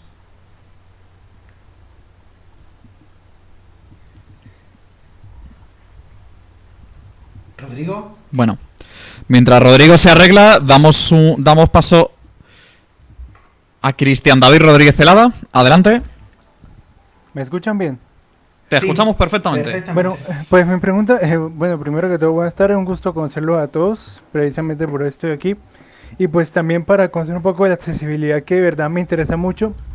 Yo ahorita que pues, inicié mis estudios, pues a ver, mi pregunta es, bueno, además de conocer eh, un poco de lectores de pantalla, ¿qué otros aspectos debe tener un experto en la accesibilidad? Le pregunto por lo siguiente. Resulta que cuando yo estoy pues en la universidad y le pregunto algo sobre accesibilidad o esas cosas a los programadores, no tienen ni idea de lo que les estoy diciendo. O puede que entiendan como pueden que no. Entonces, ¿qué otros más aspectos debe tener un experto en estos temas? Además de conocer de doctores de pantalla, claro está. Claro, hombre, sí. Eh, eh, eh em, perdón, bueno, ¿puedo tutearte? Es que me cuesta lo de hablar de Sí, sí, sí. sí, Vale, eres colombiano, ¿verdad? Eh, sí, soy colombiano. Uh, sí, sí, sí, efectivamente. vale.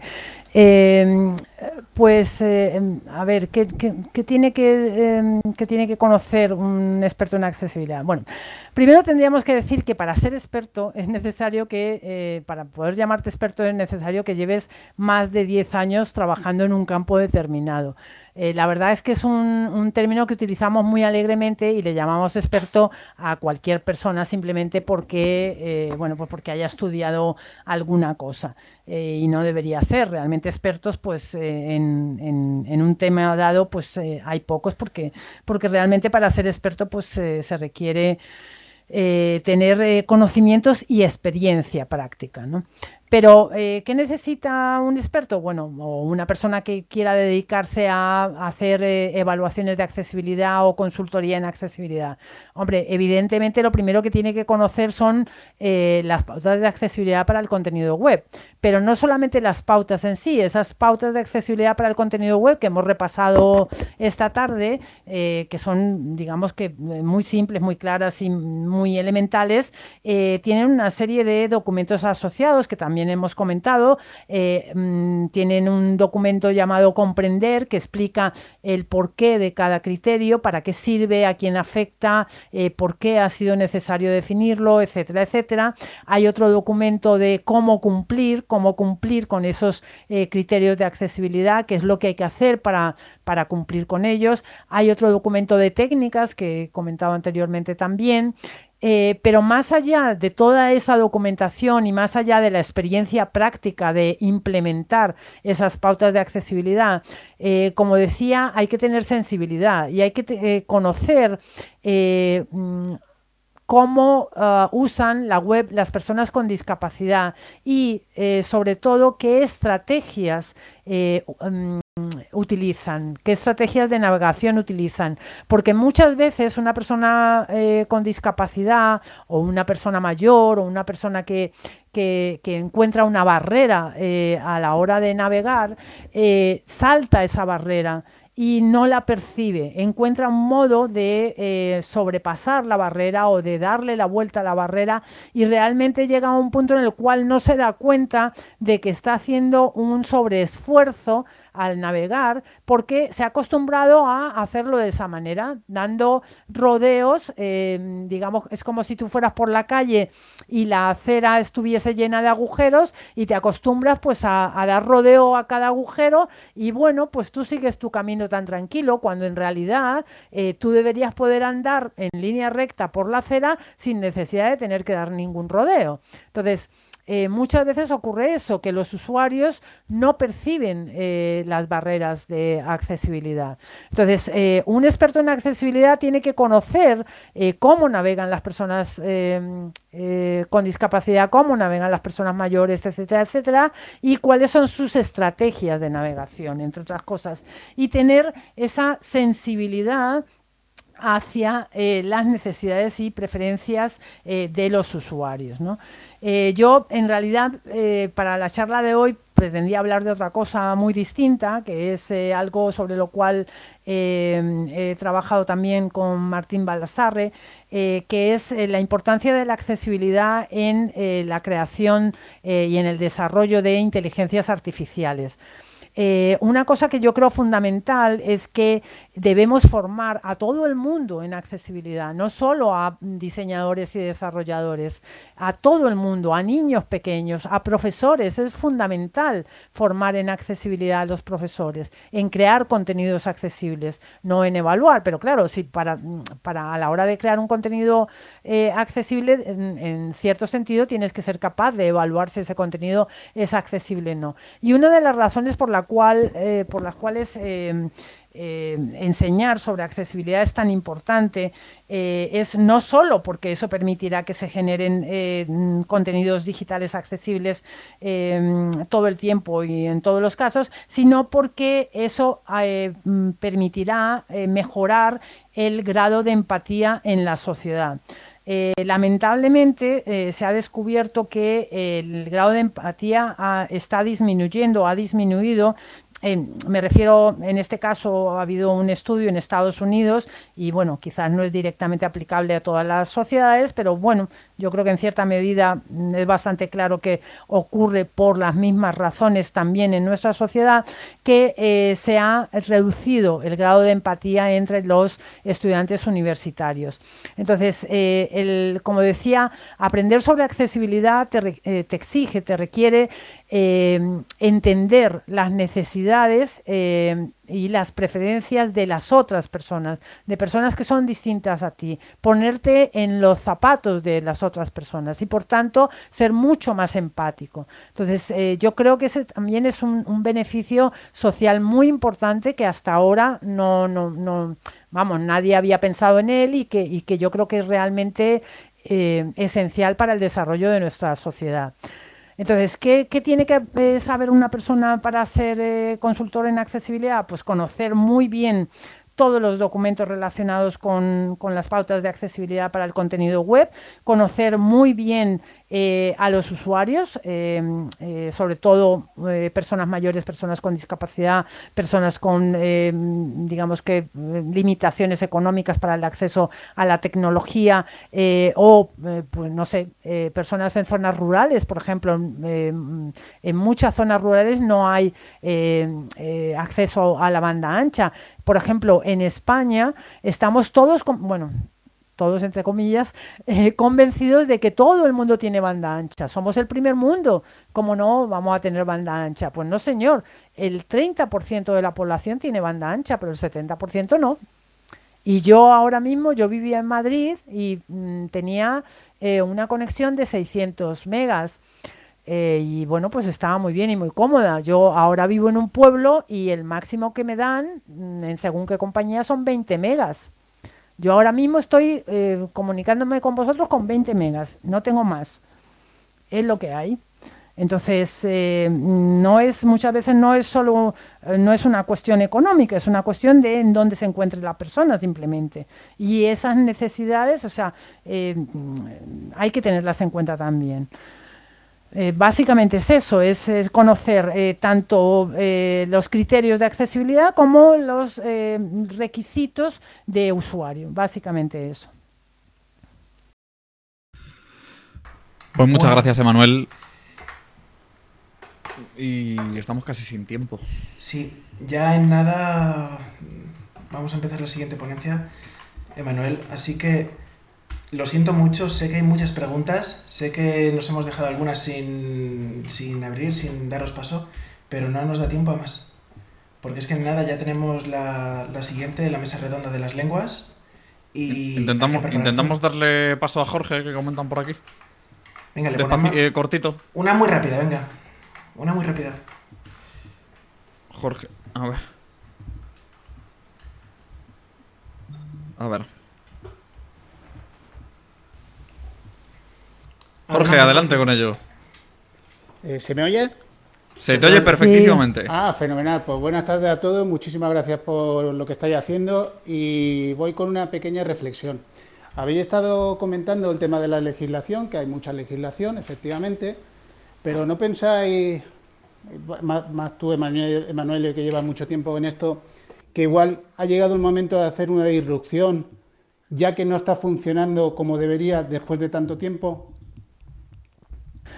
Es mm, decir, hay que replantearse el tema porque es verdad que sí, que hay muchísima legislación. De hecho, ser consultor de accesibilidad hace, hace a lo mejor una década o 15 años era relativamente sencillo, digo relativamente sencillo.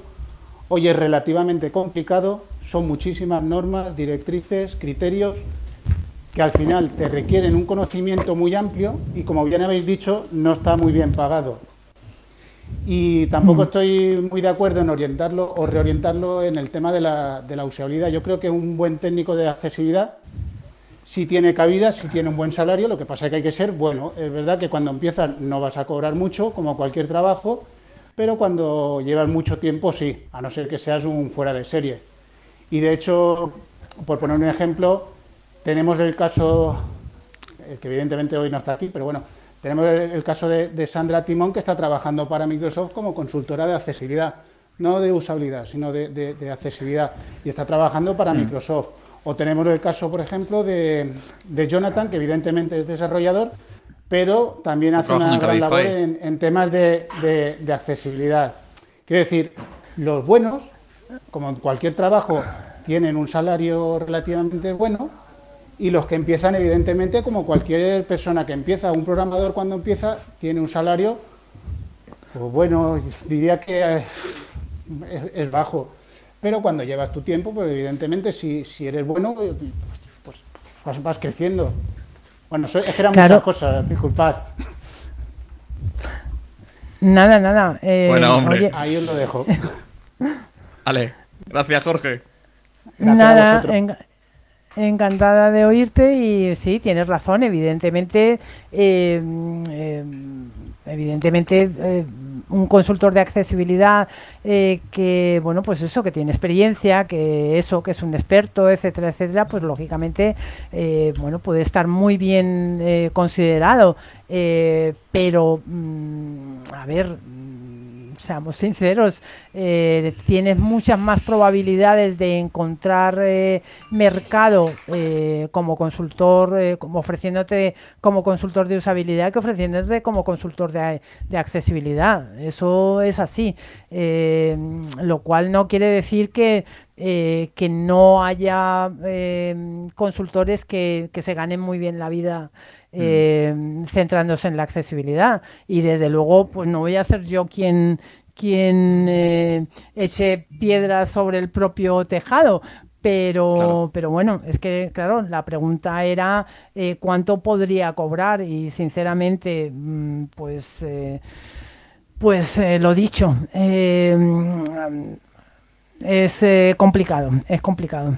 Y no sé qué otra cosa decía, pero pues sí, que en principio estoy totalmente de acuerdo contigo.